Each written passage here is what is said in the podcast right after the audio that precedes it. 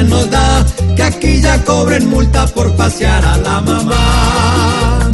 ¿Cómo están hoy las cosas? A su señora le va a llegar una multa electrónica porque no ha aprendido a trapear.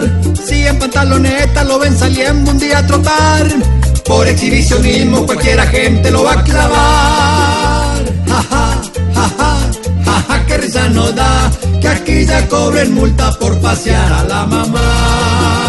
No si le llega de pronto una sanción por no lavar sus dientes al comer salchichón. Ja, ja, ja.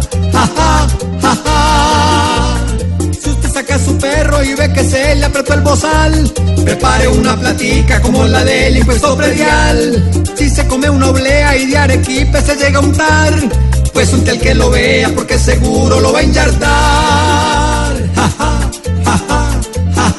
Risa da que aquí ya cobren multa por pasear a la mamá.